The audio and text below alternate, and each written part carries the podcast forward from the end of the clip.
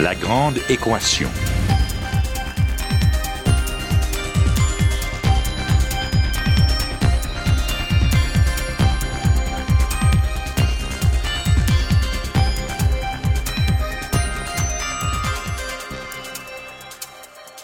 Ici Normand Mousseau, bienvenue à La Grande Équation, aujourd'hui à l'écoute des sens.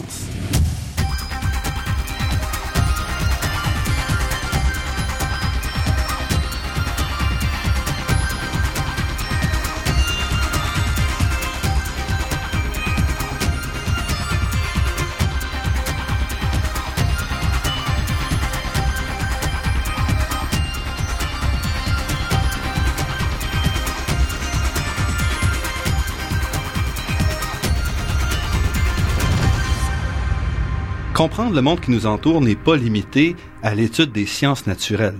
En fait, la philosophie reste encore aujourd'hui une des voies cruciales pour appréhender la nature, même de ces sciences, de même que notre relation à l'univers et à notre propre existence. Aujourd'hui, c'est donc un grand plaisir pour moi de recevoir le professeur Jean Grondin, un des philosophes les plus importants de notre époque qui s'intéresse à la question du sens, une question qui n'appartient vraiment qu'à sa discipline. Jean Grondin est professeur au département de philosophie de l'Université de Montréal. C'est un spécialiste de la philosophie allemande et plus particulièrement de la pensée d'Emmanuel Kant et de Hans-Georg Gadamer. Ses ouvrages ont été traduits dans plus d'une douzaine de langues et en font un des principaux penseurs aujourd'hui dans le domaine de l'herméneutique. Ses entretiens avec Marc-Antoine Vallée, publiés en 2011 aux éditions Fides sous le titre À l'écoute des sens, constituent vraiment une excellente introduction à sa pensée. Jean Grondet est membre de l'Académie des lettres et des sciences humaines de la Société royale du Canada depuis 1998. Il a reçu de nombreux honneurs, dont le prix Konrad Adenauer décerné par la Fondation Alexander von Humboldt et la Société royale du Canada en 2010. Et il a reçu en 2012 le plus prestigieux prix canadien, le prix Killam.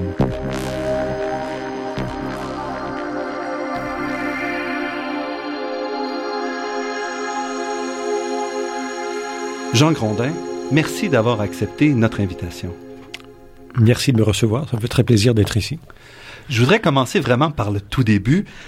Quand avez-vous décidé que vous vouliez faire une carrière en philosophie? Ouf, quand, quand j'ai décidé. Cela m'est plutôt arrivé. Je ne pense pas l'avoir décidé. J'ai entrepris des études de philosophie parce que euh, les questions philosophiques me passionnaient quand j'étais très jeune. Et euh, j'ai continué dans cette voie. J'ai fait de la philosophie. Euh, j'ai fait des études avancées en Allemagne. Et à mon retour d'Allemagne, on m'a offert un poste. Et c'est comme ça que la carrière est arrivée. Et vous aviez des questions plus particulières ou vous vous intéressiez à la philosophie en général? Ah, ben, je, On s'intéresse à la philosophie en général, mais je m'intéressais beaucoup à la question du sens quel est le sens de l'existence? Pourquoi sommes-nous là? Euh, Alors cette question m'apparaissait devoir être affrontée. Euh, et je pensais ici à un auteur comme Pascal qui dit écoutez, euh, une chose est certaine, euh, nous allons mourir très bientôt et nous le savons tous. Alors euh, pourquoi vivons-nous? Qu'est-ce qui nous attend? On conçoit mal qu'on puisse mener une vie sans s'interroger, sans se poser cette question. Et évidemment, tout le monde doit se la poser à un certain niveau et c'est à ce titre que, que tout le monde est philosophe. Mais euh, moi, je me suis dit, écoutez, cette question est pour moi prioritaire et euh, je vais faire de la philosophie parce que c'est en philosophie qu'on en traite et euh, tous les philosophes ont des choses très intéressantes à dire là-dessus même s'il n'y a pas de réponse scientifique ou mathématique ou unique. Unique, c'est ça. Donc, mais mais la question n'est pas insensée pour autant. Et pour y arriver, vous vous êtes rapidement intéressé à l'herméneutique. Oui, l'herméneutique est justement une discipline. Évidemment, c'est un nom qui ne dira pas grand-chose au commun des mortels. Il faut peut-être expliquer ce que c'est. Hein, euh, herméneutique vient d'un mot grec qui veut dire interpréter. Euh, L'herméneutique, c'est donc la science de l'interprétation. Alors, qu'est-ce que l'interprétation? L'interprétation, euh, c'est l'art qui nous permet de découvrir le sens de quelque chose. Par exemple, le sens d'un texte. Euh, je vais peut-être vous en donner deux exemples. Oui, allez-y. Euh, en exégèse, par exemple, et euh, en théologie, on étudie des textes sacrés qui peuvent être obscurs. Or, c'était l'herméneutique des textes sacrés qui permettait de comprendre, de découvrir le sens de ces textes, des textes plus particulièrement difficiles comme l'Apocalypse ou même la Genèse ont fait l'objet de, de réflexions herméneutiques. Or, l'herméneutique livrait des règles euh, pour euh, comprendre les passages obscurs des Saintes Écritures euh, ou des textes juifs ou de tous les textes sacrés. Au point où, par exemple, pour l'Église catholique, en fait, on était obligé de passer par cette étape-là pour accéder au texte original. Donc on si on veut, si on veut, oui, ben c'est ça. Il y, il y, avait un magistère, une autorité euh, qui nous disait quel était le sens euh, unique euh, de ces textes. Donc c'est l'une des façons de résoudre le conflit des interprétations que de dire qu'il y a une autorité qui va décider quel est le, le sens des textes. Donc c'est une des façons. Et un autre exemple que l'on pourrait donner, que, que, que l'on pourrait aisément comprendre, c'est celui de l'interprétation juridique. Euh, en droit, on pratique constamment l'interprétation des textes juridiques, les textes de loi, les textes constitutionnels, et on interprète aussi la jurisprudence. Donc même des textes qui en, en, principe sont écrits de manière absolument claire, ben. à la fin doivent toujours être interprétés. Parce qu'ils font l'objet de litiges, euh, on se, se réclame d'eux pour euh, régler certains cas en droit. Or, on a aussi développé au sein de, du droit, de euh, la science juridique, des règles d'interprétation, ce qu'on peut appeler des règles d'herméneutique pour interpréter les textes. Alors, comment euh, prendre en considération la jurisprudence et tout ça. Or, il y a une discipline euh, du droit qui s'appelle l'herméneutique. Et en philosophie, l'herméneutique, c'est aussi une école de, de, philosophie. Oui, c'est une école, c'est devenu une école au XXe siècle ou à la fin du XIXe siècle quand l'interprétation a commencé à prendre euh, une plus grande ampleur. Autrefois, il y avait des sciences de l'interprétation, comme la théologie ou l'exégèse euh, ou le droit. Euh, éventuellement les sciences littéraires qui interprétaient des textes, mais l'interprétation se limitait à ces quelques disciplines qui avaient affaire à l'interprétation. Or, au fil du temps, on s'est rendu compte que, toutes les sciences, finalement, pratiquaient une certaine interprétation. En médecine, par exemple. Que fait un médecin finalement? Il interprète des symptômes, il essaie de découvrir le sens euh, de ce qu'il a devant lui.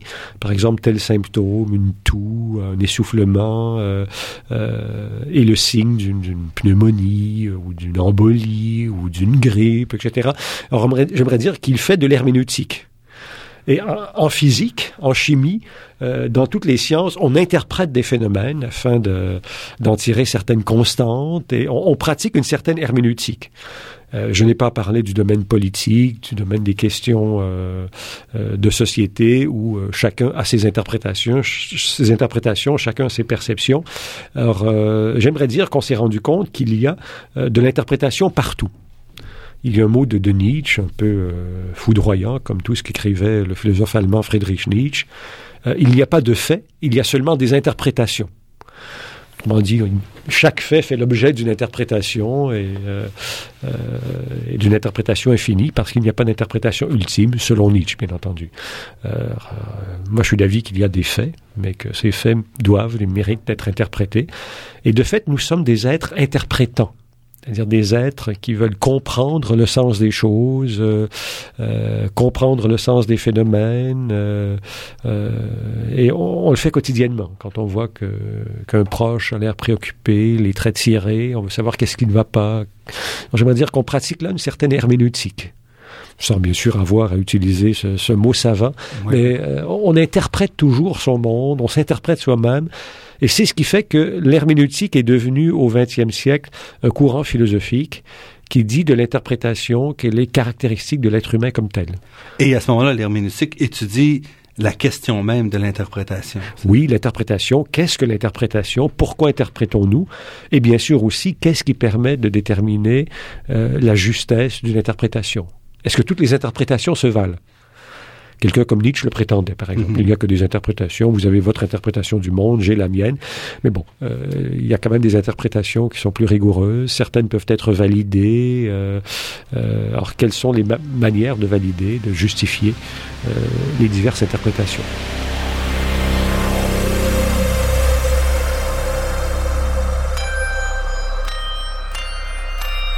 Ici Normand Mousseau, vous êtes à La Grande Équation. Nous sommes en compagnie de Jean Grondin qui nous parle euh, de, de ses travaux et de sa philosophie, de sa, pensée.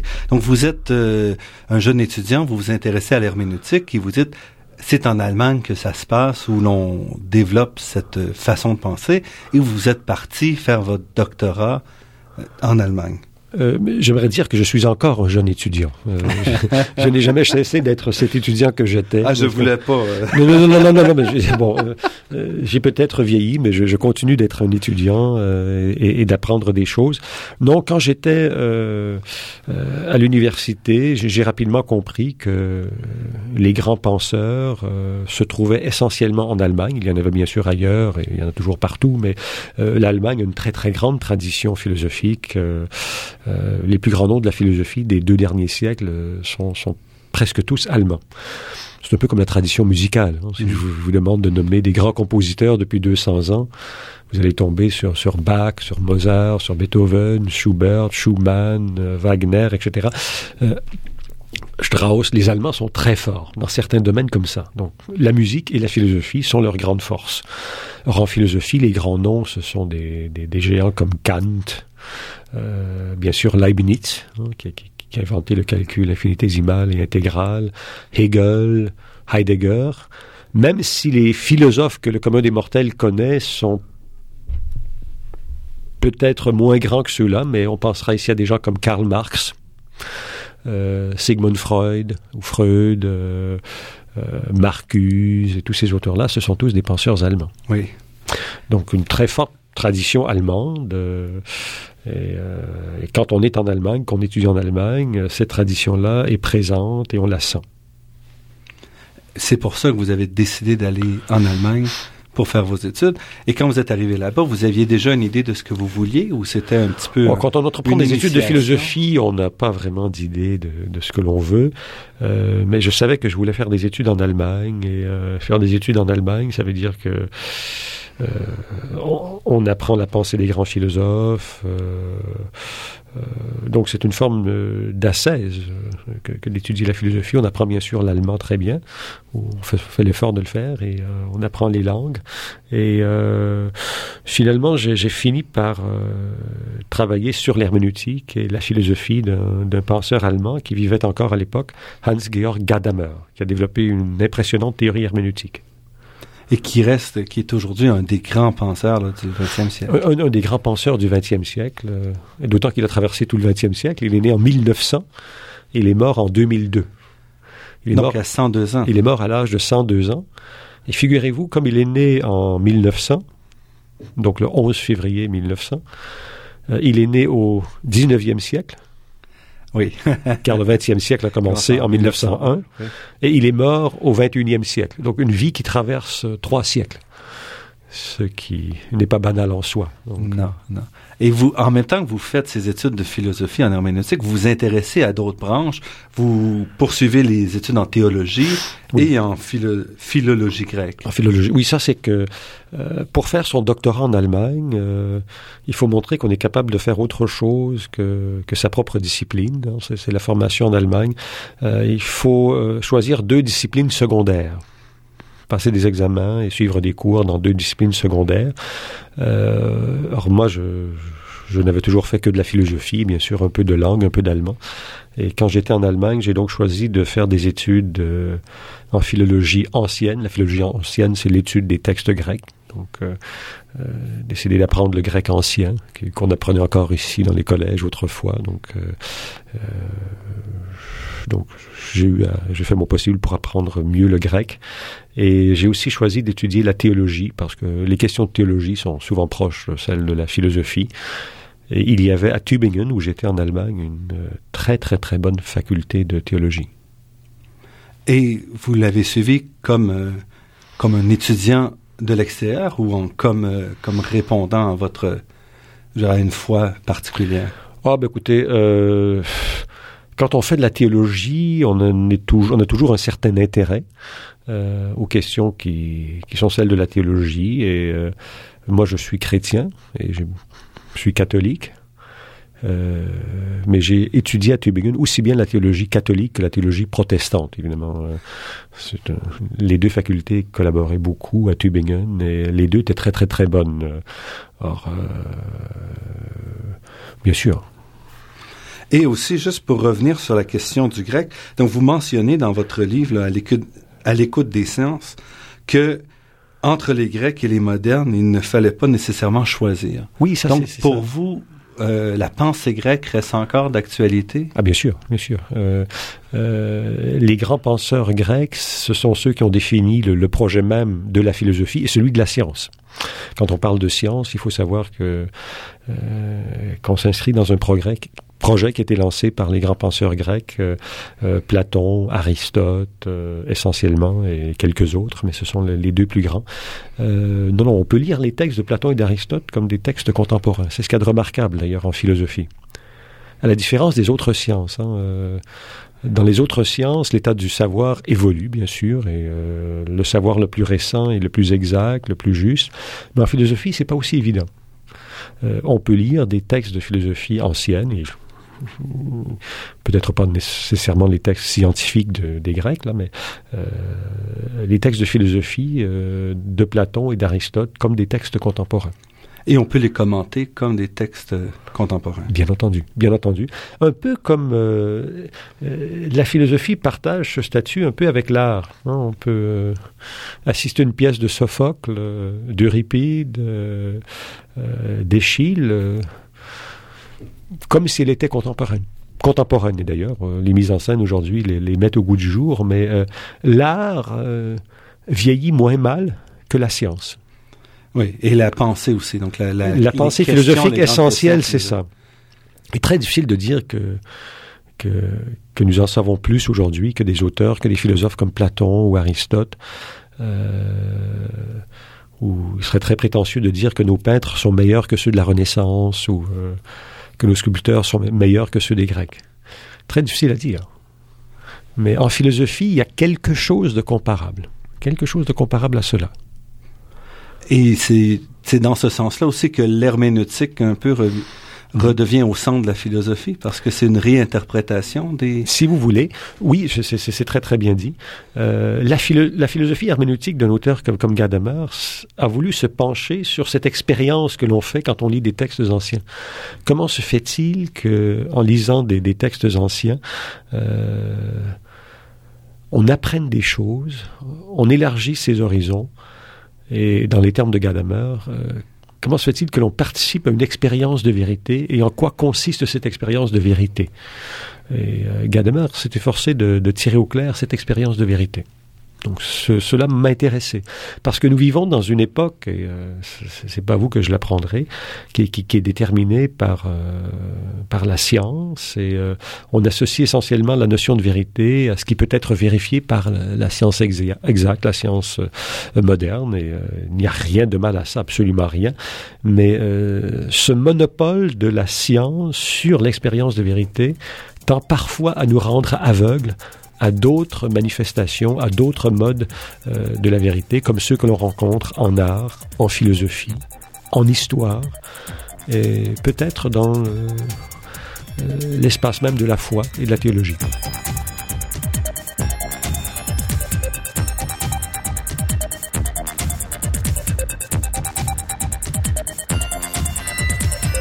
Ici Normand Mousseau, vous êtes à La Grande Équation et nous sommes en compagnie de Jean Grondin, philosophe et euh, récipiendaire du prix Kilam 2012. Vous avez mentionné Gadamer. Euh, c'est quelqu'un qui a été extrêmement important pour vous. Est-ce que vous iriez jusqu'à vous définir comme un élève euh, ou un disciple ou est-ce que c'est une relation un peu plus complexe? Ce serait un titre d'honneur, je veux dire, que se dire élève de Gadamer. Euh, c'est pas moi qui, qui vais le dire, mais si on le dit, je veux dire, euh, tant mieux. Euh, je, je, serais d'accord avec cela. Euh, c'est un peu comme dire d'un musicien qu'il est élève d'un grand compositeur ou d'un grand directeur. Donc pour moi, j'ai beaucoup d'admiration pour Gadamer et j'ai eu le privilège de le connaître en Allemagne, d'être assez proche de lui même. Euh, euh, évidemment, il y avait une très grande différence d'âge entre nous. Hein. Gadamer est né en 1900, je suis né bon 1955, donc certainement deux générations, sinon trois générations après lui. Mais c'est un très grand philosophe que j'ai pu fréquenter. Et euh, oui, je suis, très très proche aussi sur lequel vous avez beaucoup écrit. J'ai beaucoup écrit sur lui. J'ai fait d'abord ma, thèse de doctorat sur, sa pensée. Donc, euh, j'ai fait une thèse sur Gadamer alors qu'il était vivant. Euh, comme on peut faire une thèse sur Platon ou Kant, qui, qui, qui sont décédés depuis très très longtemps. Et euh, après avoir fait cette thèse, euh, j'ai enseigné Gadamer, j'ai continué à travailler sur lui, euh, euh et j'ai revu Gadamer, et j'ai même fini par faire sa biographie. Il n'y avait pas encore de biographie de Gadamer dans les années 90. il était évident qu'il fallait faire une telle biographie. J'en ai parlé à Gadamer et euh, finalement, euh, ce projet a vu le jour et c'est un projet qui m'a demandé beaucoup de travail. Oui, parce que c'est assez différent de, de la philosophie. Faire une biographie, c'est quand même, euh, on est pris dans un canevas qui nous appartient pas complètement. Oui, et surtout, on fait un travail d'une nature un peu différente parce que faire la biographie de quelqu'un, c'est faire un travail d'historien.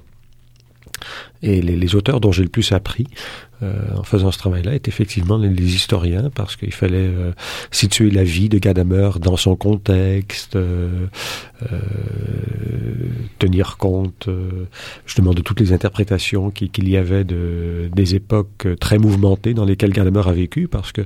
Il est resté en Allemagne aussi bah, pendant toute la... Oui, bah, c'est un Allemand, donc... oui, mais il y a certains, un certain nombre de de personnalités en vue qui avaient quitté l'Allemagne. Mais ils avaient tous des raisons d'immigrer. C'était ou bien des juifs ou bien des, euh, euh, des opposants politiques. Qui, qui, qui, avaient perdu leur poste et tout ça. Donc essentiellement des communistes et des mhm. juifs.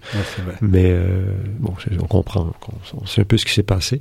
Mais Gadamer a traversé cette époque. Euh, il a même traversé la Première Guerre mondiale. Hein, je veux dire, 1914, il avait 14 ans, donc il s'en souvenait très bien. Donc et euh, donc, moi, je n'ai pas traversé cette époque. Donc, quand j'ai fait la, la, vie de Gadamer, j'ai eu à, à, faire des études sur le déclenchement de la, la Première Guerre mondiale, euh, euh, la façon dont elle a été vécue en Allemagne. Nous, nous connaissons surtout la perspective euh, nord-américaine, évidemment. Euh, alors, comment les Allemands, qui étaient notre ennemi, si je peux dire, bon, ça, ça fait si longtemps que l'expression n'a plus aucun sens, mais je me suis situé dans, dans, la dans la peau d'un Allemand et tout ça, et j'ai tenu compte euh, des connaissances historiques et du point de vue de Gadamer là-dedans, justement. Et euh, voilà, donc... Euh, et est-ce que cela a changé votre façon de faire la philosophie, ou est-ce que vous voyez ça comme deux branches à mes yeux, la philosophie doit toujours s'inspirer de l'histoire, parce que quand on veut comprendre les idées, d'ailleurs quand on veut comprendre quoi que ce soit, il faut toujours comprendre les choses à partir de leur contexte à partir de leur genèse. Euh, je ne suis pas physicien, mais je suppose que c'est vrai en, physique. On comprend une chose quand on, quand on la comprend à partir de son émergence. Et, euh, et moi, j'ai beaucoup aimé la discipline du travail historique.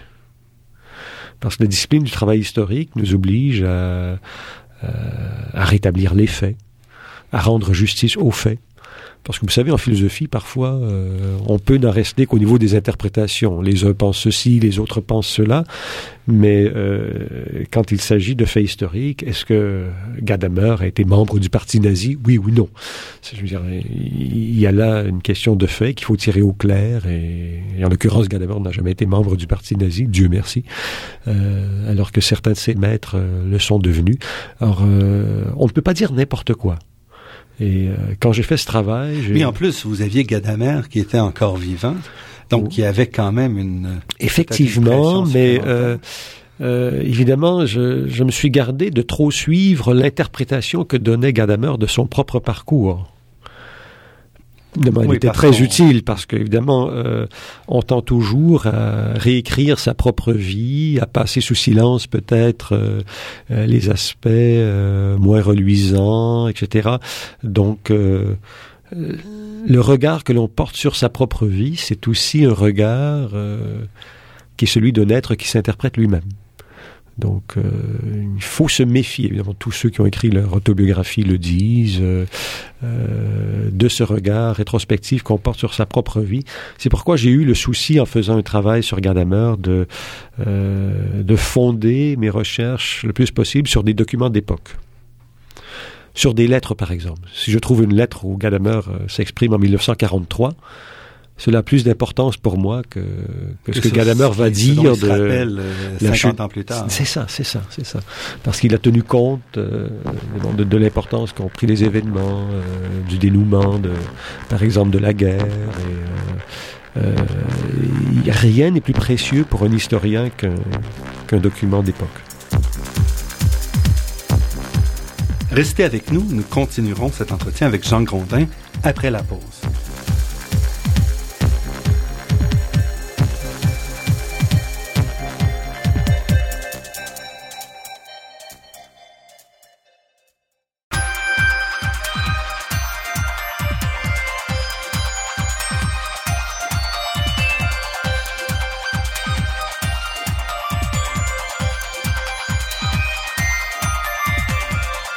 Ici Normand Mousseau, vous êtes à La Grande Équation sur les ondes de Radio Ville-Marie et nous sommes en compagnie de Jean Grondin, un des philosophes les plus importants de notre époque qui s'intéresse à la question du sens, une question qui n'appartient vraiment qu'à sa discipline. Vérité et méthode de Gadamer, c'est un livre aussi sur la science. Entre autres. Euh, sur, entre autres, les limites qu'elle doit établir avec la réalité. Donc, comme nous sommes dans une émission scientifique, euh, j'aimerais peut-être euh, voir un petit peu quelle est votre vision de ce qu'est la science aujourd'hui ou de ce qui est la science. Écoutez, ben, la science, je, dirais d'abord. C'est un peu large, d'accord.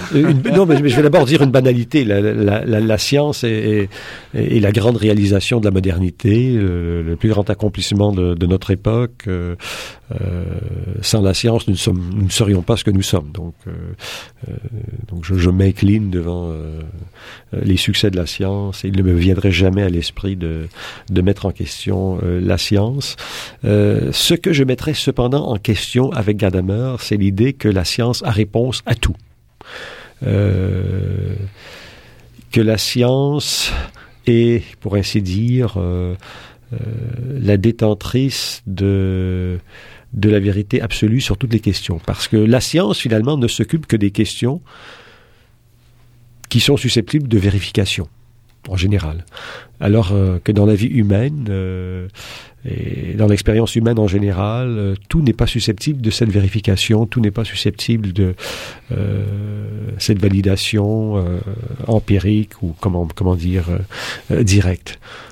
L'homme est un être de sens, qui vit de, de certaines attentes, qui vit de certains espoirs, qui ne font pas l'objet d'une certitude euh, scientifique, mais qui n'en tiennent pas moins une place très très importante voire peut-être plus importante euh, dans l'existence que ce que peut offrir la connaissance scientifique. Mais pour autant, par exemple, il y a quand même plusieurs mouvements philosophiques au XXe siècle ah, de relativisme où on dit que finalement la science n'a pas de vérité comme telle, donc c'est une ah, interprétation. Mais ça, je ne dirais jamais ça. La science, c'est sûr qu'elle interprète la réalité à partir d'une certaine conception de ce qu'est la réalité, c'est-à-dire euh, euh, la réalité, c'est ce qui doit pouvoir être vérifié, voir ce qui doit pouvoir être euh, comptabilisé, etc. Or, cela assure le succès de la science moderne depuis Galilée, très certainement. On peut dire que c'est une interprétation, mais c'est une interprétation qui permet d'en venir à une maîtrise de la nature, à une compréhension objective et vérifiable de la réalité, qui, qui est tout à fait admirable.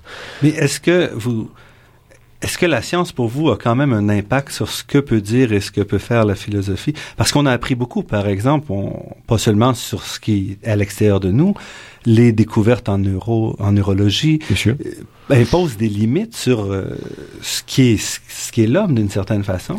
Est-ce que vous pensez qu'il faut revoir une partie de l'interprétation philosophique à la lumière de ces, euh, ces découvertes-là? Toujours, toujours. Euh, une philosophie doit toujours euh, s'inspirer de, de l'état des sciences et euh, il est très difficile de maîtriser l'état des sciences de notre temps parce qu'il y en a tellement et euh, euh, je, même un physicien ne connaît pas l'état actuel de, de, de, la physique dans toutes ses disciplines, évidemment.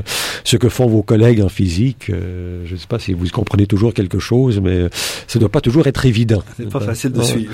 non, non, mais c'est ça. Mais le, savoir est de plus en plus spécialisé, donc il serait très très prétentieux de prétendre euh, tenir compte euh, de l'état du savoir, mais autant que possible, autant qu'il est humainement possible, la philosophie doit toujours tenir compte euh, du savoir scientifique de son temps, bien entendu, bien entendu. Et vous avez, par exemple, dans un article publié dans le cadre d'un colloque sur sciences et religion, euh, vous discutiez entre autres de la question du Big Bang ah et de savoir comment relier justement le, sens de l'origine, peut-être le sens de la vie, avec ce qu'on en sait euh, du côté de la physique. Oui, non, mais j'aime beaucoup l'histoire du Big Bang. Hein, euh, qui, qui, qui est très très connu. Euh, j'aime j'aime d'abord l'expression parce que ce n'est pas une expression scientifique. Hein. Non, c'est très américain. C'est très américain. Non, non, c'est ça. Non, mais euh, un Big Bang, on a le sentiment de, de voir une bande dessinée où euh, il y a une bombe qui explose et là on voit écrit Big Bang ou quelque chose comme ça. Et de fait, c'est un peu comme ça qu'est née l'expression. Hein. On, on, connaît son origine maintenant. le terme est apparu comme un terme de dérision. Hein. Le, le, Big Bang, c'est un c'est un opposant, un Oui, c'est un opposant. Comment s'appelait-il déjà euh, J'ai un blanc aussi. Euh, c'est un, c'est un Anglais euh, qui, qui, a forgé cette expression lors d'une émission de radio. Donc peut-être que lors de cette émission de radio-ci, on va aussi inventer une grande expression comme ça, euh, qui défendait l'idée selon laquelle il y avait toujours eu de la matière dans l'univers, qu'il y avait toujours eu un certain équilibre, et euh, c'était la Theory of Nature, parce que bon, pourquoi la, la, la matière euh, serait-elle née à partir d'un certain moment? C'est un grand mystère évidemment, et je dois dire cela serait inexplicable. Et ce physicien a, a dit, oh, I don't believe in this Big Bang idea, according to which, selon laquelle l'univers euh, aurait commencé par un grand coup comme ça. Euh, et cette Big Bang idea, l'expression est restée, et euh, c'est celle qui, selon les physiciens, rend le mieux compte de des phénomènes, c'est-à-dire de, l'évolution de l'univers tel que, la science physique peut le comprendre aujourd'hui. Et d'ailleurs, c'est un, la théorie du Big Bang, avant que l'expression Big Bang ne soit développée, a été développée par un, un, un prêtre belge, hein, euh, le maître.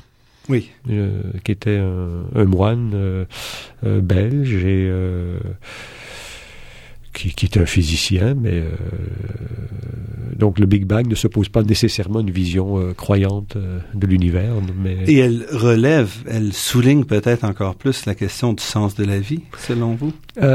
Écoutez, il faudrait faire le lien entre les deux, mais il est très clair que l'expression de Big Bang nous aide à comprendre que nous sommes le produit d'une évolution qui va dans un sens, et nous sommes l'aboutissement d'une certaine évolution. Alors la question qu'on peut se poser philosophiquement est de savoir si cette évolution euh, devait nécessairement conduire là où nous en sommes, hein, euh, au point de vue de l'homme. C'est ce qu'on appelle euh, en physique le principe anthropique. Le principe anthropique, c'est une hypothèse. Hein, on sait que physiquement, l'apparition de la vie est d'une très grande invraisemblance statistique et il a fallu des conditions absolument euh, rarissimes. Pour Mais qui sont peut-être, encore une fois, ici, le jeu de la science. Euh, justement, à Montréal, on a des, les, parmi les plus grands spécialistes et découvreurs de planètes qui montrent que peut-être ça serait pas aussi rare qu'on le pense, les, les environnements ça. Donc, euh, planétaires. Euh, il faudrait voir. Il y, a, certainement plusieurs planètes dans l'univers, il y a plusieurs systèmes solaires, il y a plusieurs étoiles, il y en a des... Euh, nous vivons dans une galaxie qui est la Voie lactée, qui, renferme des, dizaines de milliards d'étoiles comparables au Soleil. Et notre Soleil est même de taille très très petite hein, par rapport aux, euh, étoiles comparables qu'on trouve dans l'univers. Donc nous ne le savons pas. Et donc euh, euh nous l'ignorons. Mais euh, chose certaine, euh, la vie sur Terre, l'apparition de la vie, 14 milliards d'années après le, Big Bang, selon l'état de nos connaissances, est, quelque chose de très très invraisemblable. C'est ce qui, qui, amène certains chercheurs à parler d'une évolution orientée vers, euh, vers l'émergence euh, de la vie d'abord, et ensuite euh, l'émergence de l'homme comme achèvement de cette évolution. Écoutez, ici, nous sommes en pleine philosophie. Oui, en philosophie, qui quand même dépendra de savoir est-ce que on est l'aboutissement, on est un, qu'une étape de plus dans une évolution qui pourrait nous amener plus loin. ça, nous ne savons pas où ça, ça, ça va conduire, mais euh, rien ne nous empêche de réfléchir, de nous poser des questions et, et d'être admiratif devant cette évolution. Et, euh, et les questions qu'on pose en philosophie, c'est pourquoi y a-t-il la vie? Pourquoi y a-t-il euh, eu cette évolution Pourquoi y a-t-il de l'intelligence, etc. Et est-ce que cela est censé Et moi, c'est la question qui m'intéresse au plus haut point.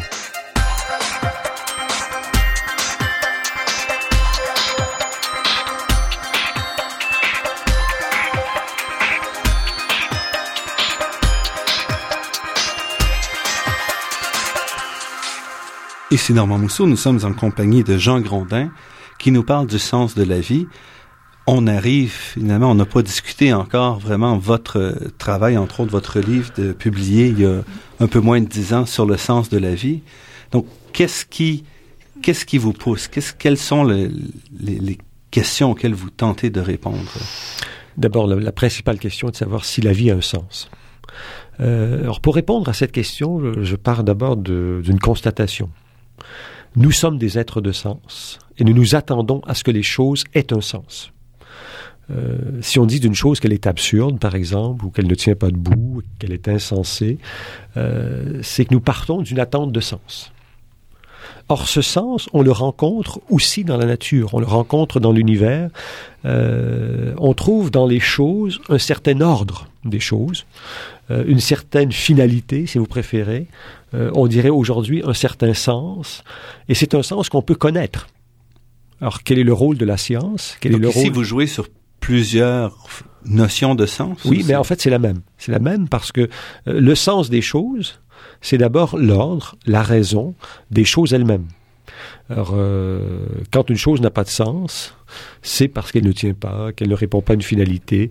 Euh, mais le sens désigne aussi, en français, comme en d'autres langues, la capacité que nous avons de capter, de saisir, d'intelliger, de comprendre ce sens. Hein, le sens comme capacité de saisie. Alors moi, ce lien m'intéresse beaucoup. Et euh, entre euh, le sens comme capacité de saisie et le sens comme réalité du monde euh, que nous saisissons. C'est un double sens qu'on trouve dans plusieurs termes analogues, y compris celui de raison.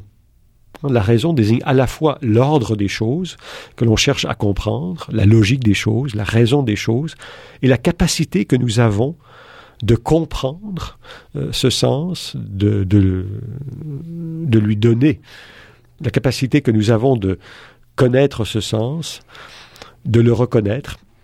Et ça touche un peu, par exemple, il y a une série de livres par DiMaggio, un, un neuroscientifique, qui démontre bien que si on n'a pas nos sens, nos cinq sens, il est incapable il est impossible pour le cerveau de se développer et de, de prendre, de développer la raison, même l'existence. Je suis d'accord avec ça. Le sens, c'est la capacité que nous avons de saisir les choses, de sentir les choses.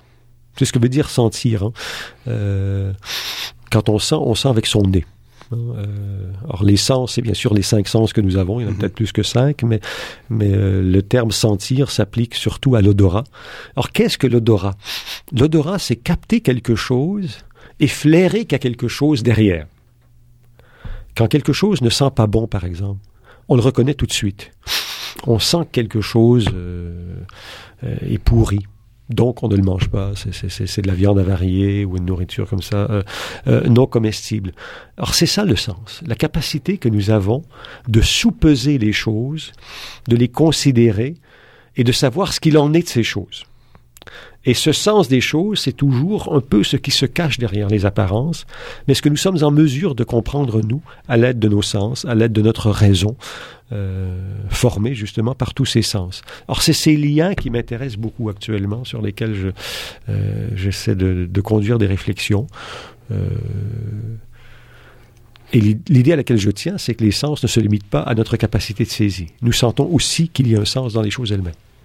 Et ça, vous pensez, c'est une question d'interprétation, donc c'est relié à notre existence comme être humain ou c'est un sens qui, qui déborde? Moi, je pense qu'il y a un sens dans les choses elles-mêmes. Il y a un sens dans les choses elles-mêmes. Euh, euh, il y a une certaine logique. On le voit par exemple euh, dans la morphologie des plantes, dans la façon dont les animaux eux-mêmes se comportent. il y a là une certaine rationalité, une certaine finalité, un certain sens dans tout le comportement de la vie.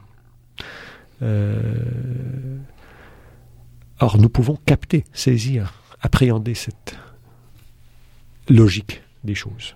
Mais est-ce que ici c'est un sens rationnel, un sens scientifique ou vous oui, euh, de ça? La science nous aide à comprendre ces choses, mais pas seulement la science. Euh, comprendre le sens, c'est un peu comprendre aussi, c'est aussi comprendre pourquoi les les gens font ce qu'ils font. Quand on comprend le sens d'une action, et on le fait toujours. Hein. Quelqu'un agit de telle manière et on essaie toujours de deviner pourquoi. Or, le sens, c'est cela le pourquoi des choses, que ne révèle pas uniquement la science. Vous pouvez donner un exemple? Oui. Euh, pourquoi faisons-nous cette entrevue euh, aujourd'hui? Ben Parce que c'est quelque chose de sensé, euh, parce que cela peut être intéressant pour euh, les auditeurs de l'émission La Grande Équation. Et moi, je suis venu ici parce que je jugeais que c'était important de, de, parler de ces choses et que j'estime beaucoup votre émission et votre public. Et j'aimerais dire, cela n'est pas nécessairement scientifique, mais tout ce que l'on fait a un sens. L'agir humain est un agir sensé. Et de là, vous, ici, on parle de sens peut-être euh, sur à courte portée, mais de là, vous allez aussi vers le sens de la vie de manière oui. plus. Euh, c'est ce que j'appellerais peut-être le sens métaphysique qui consiste à se demander, étant donné que tout dans notre existence euh, semble sensé, même ce que l'on juge insensé ou absurde, dire, c'est là une attente de sens déçu. Il y a quelque chose qu'on comprend pas. On comprend pas pourquoi un tel fait telle action, pourquoi euh, les choses ont pris telle tournure, euh, bien entendu. Mais j'aimerais dire à chaque fois, on présuppose l'attente universelle de sens. Nous nous attendons à ce que les choses aient un sens, et on ne peut pas ne pas se demander si euh, la vie humaine a un sens. Or, moi, mon idée, c'est que si tout dans la science, dans, l'expérience humaine a un sens, est orienté sur le sens et l'attente de sens, il n'est pas déraisonnable de penser que l'aventure humaine est censée et que l'homme est autre chose qu'une passion inutile, comme le disait euh, Jean-Paul Sartre. Et vous découvrez, vous proposez une, une réponse à cette question? Oui, vous... oui bah, ma, réponse, écoutez, euh, serait peut-être une attitude, elle consisterait à s'ouvrir à cette expérience de sens, et avec tous ces sens, euh, découvrir le sens qui vous entoure, admirer la nature, admirer la vie, célébrer la vie, euh, admirer la beauté d'une fleur, par exemple, ou la, la, configuration d'un animal, ou moi je, je, je, suis absolument admiratif devant euh, le raffinement inouï de la nature. Et on l'oublie trop souvent. Et ce, cette idée-là d'observateur apporte à ce moment-là quelque chose à, à l'humain? Bien entendu, ça, ça, ça, ça, ça éveille son admiration euh, face au sens des choses et permet d'espérer que les choses ont un sens ultime. Pour terminer, je voudrais revenir un peu au début. Donc, vous vous êtes intéressé au début de votre carrière aux questions théologiques et mhm. votre livre du sens de la vie est quand même un peu on peut pas dissocier la question théologique de cette question-là de mhm. euh, du sens de la vie. On peut le faire, on peut, on peut, le faire, mais euh, on peut dire qu'il n'y a pas de, sens théologique à l'existence. C'est une réponse, bien entendu, qui, qui, se défend et qui a ses défenseurs. Mais euh, moi, j'aimerais dire que si tout dans notre expérience témoigne d'un certain sens, d'un grand sens, euh, il n'est pas déraisonnable d'en tirer des conséquences théologiques, comme vous dites. Et pour vous, ça s'inscrit dans... Comment est-ce qu'on relie ces deux questions-là? D'où vient d'abord le sens? D'où vient que les choses soient aussi sensées? Est-ce que le monde est né par hasard? C'est une interprétation euh, qui est très ancienne. Les, atomistes anciens l'ont développé. Euh, le monde serait né euh, à la suite du choc des atomes. Mais on peut dire que c'est une idée que reprend très souvent la science moderne, du moins dans ses vulgarisations qu'il faut peut-être distinguer de la science elle-même, parce que, comme vous le savez, ce ne sont pas deux genres littéraires à confondre la science et ses vulgarisations. Ça, ça euh, vous, le savez très bien, mais euh, le commun des mortels vit surtout des vulgarisations scientifiques. Donc, euh, moi, j'aimerais dire de deux choses l'une. ou bien le monde est né par hasard euh, du choc des atomes et il n'y a rien à espérer. Euh, donc s'il en est ainsi, je, mets la clé dans la porte de la philosophie, euh, je, je, fais autre chose, mais moi je suis intéressé par les réponses qui disent que s'il y a un sens, c'est qu'il y a une origine à ce sens, et cette origine de ce sens est une réalité qu'on ne peut pas comprendre nous-mêmes, mais qui se laisse deviner à travers ses œuvres, et j'aimerais dire ses œuvres d'art. Et pour terminer peut-être sur une question euh, moins profonde, donc le prix Kilam que vous avez reçu pour votre carrière, pour votre contribution majeure à la philosophie, pour vous, qu'est-ce que ça représente? Écoutez, euh, une certaine tristesse d'abord. J'aurais aimé que mes parents euh, soit là le jour où on m'a remis ce prix. Il n'était pas là, donc euh, euh, c'est le premier sentiment que, j'ai eu quand j'ai reçu ce prix. Évidemment, ça m'a fait plaisir de le recevoir. Euh, la reconnaissance dans mon domaine est, assez rare, assez incertaine, parce qu'on n'a pas euh, souvent l'occasion de recevoir des reconnaissances comme celle-là. Donc oui, ça m'a fait très plaisir. Mais en soi, c'est un événement extérieur. C'est-à-dire que mon travail se serait poursuivi sans cela et que, que, les chances d'avoir un prix comme le prix Kilam euh, euh, sont très, très, très, très euh, invraisemblables. Donc, euh, écoutez, c'est un événement extérieur. C'est comme... Il y a de très grands écrivains qui n'ont, je ne veux pas me comparer à eux, bien entendu, mais qui n'ont pas reçu le prix Nobel. Euh, alors qu'il y a des écrivains qui ont reçu le prix Nobel que l'on ne lit plus aujourd'hui. Donc, je veux euh, en soi, c'est assez extérieur. Euh, un prix, c'est une reconnaissance qui fait plaisir, bon, tant mieux. Et si ça peut attirer l'attention sur la philosophie, la communauté philosophique, euh, c'est encore mieux. Mais ça n'a pas changé ma vie, Dieu merci. Donc Jean Grondin, professeur au département de philosophie de l'Université de Montréal, auteur entre autres du livre À l'écoute des sciences, un entretien avec Marc-Antoine Vallée, publié en 2011 aux éditions Fides, qui est un livre que je recommande beaucoup pour quelqu'un qui veut au moins approcher votre votre pensée de manière peut-être plus légère, où on n'est pas obligé d'être un spécialiste de la philosophie. Euh, donc, et vous êtes aussi récipient, et vous êtes aussi récipiendaire du prix Kilam 2012, le prix canadien le plus prestigieux dans le domaine du savoir. Jean Grondin, je vous remercie beaucoup pour cette entrevue. C'est moi qui vous remercie et vos, auditeurs de leur euh, patience et doux.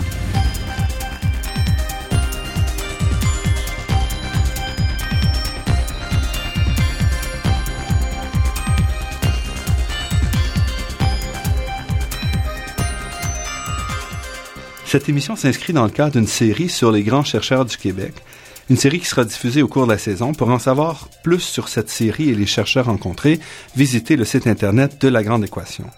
Je remercie Daniel Fortin à la technique et pour la musique originale de l'émission, Marc-André Miron au site internet et Ginette Beaulieu, productrice déléguée. Je remercie aussi Athéna Énergie, fournisseur de gaz naturel et commanditaire officiel de La Grande Équation, pour son soutien à la promotion des sciences auprès du grand public. Je remercie également le Fonds de recherche du Québec et la Fondation familiale Trottier pour leur contribution à la production de cette émission, ainsi que la Fondation des chaires de recherche du Canada et l'Université de Montréal. Vous pourrez réentendre cette émission en vous rendant sur le site Internet de La Grande Équation. L'émission est également disponible sur la page Université de Montréal de iTunes U. Ici Normand Mousseau, qui, au nom de toute l'équipe, vous dit à la semaine prochaine. D'ici là, restez à l'écoute de Radio Ville-Marie pour découvrir votre monde sous toutes ses facettes.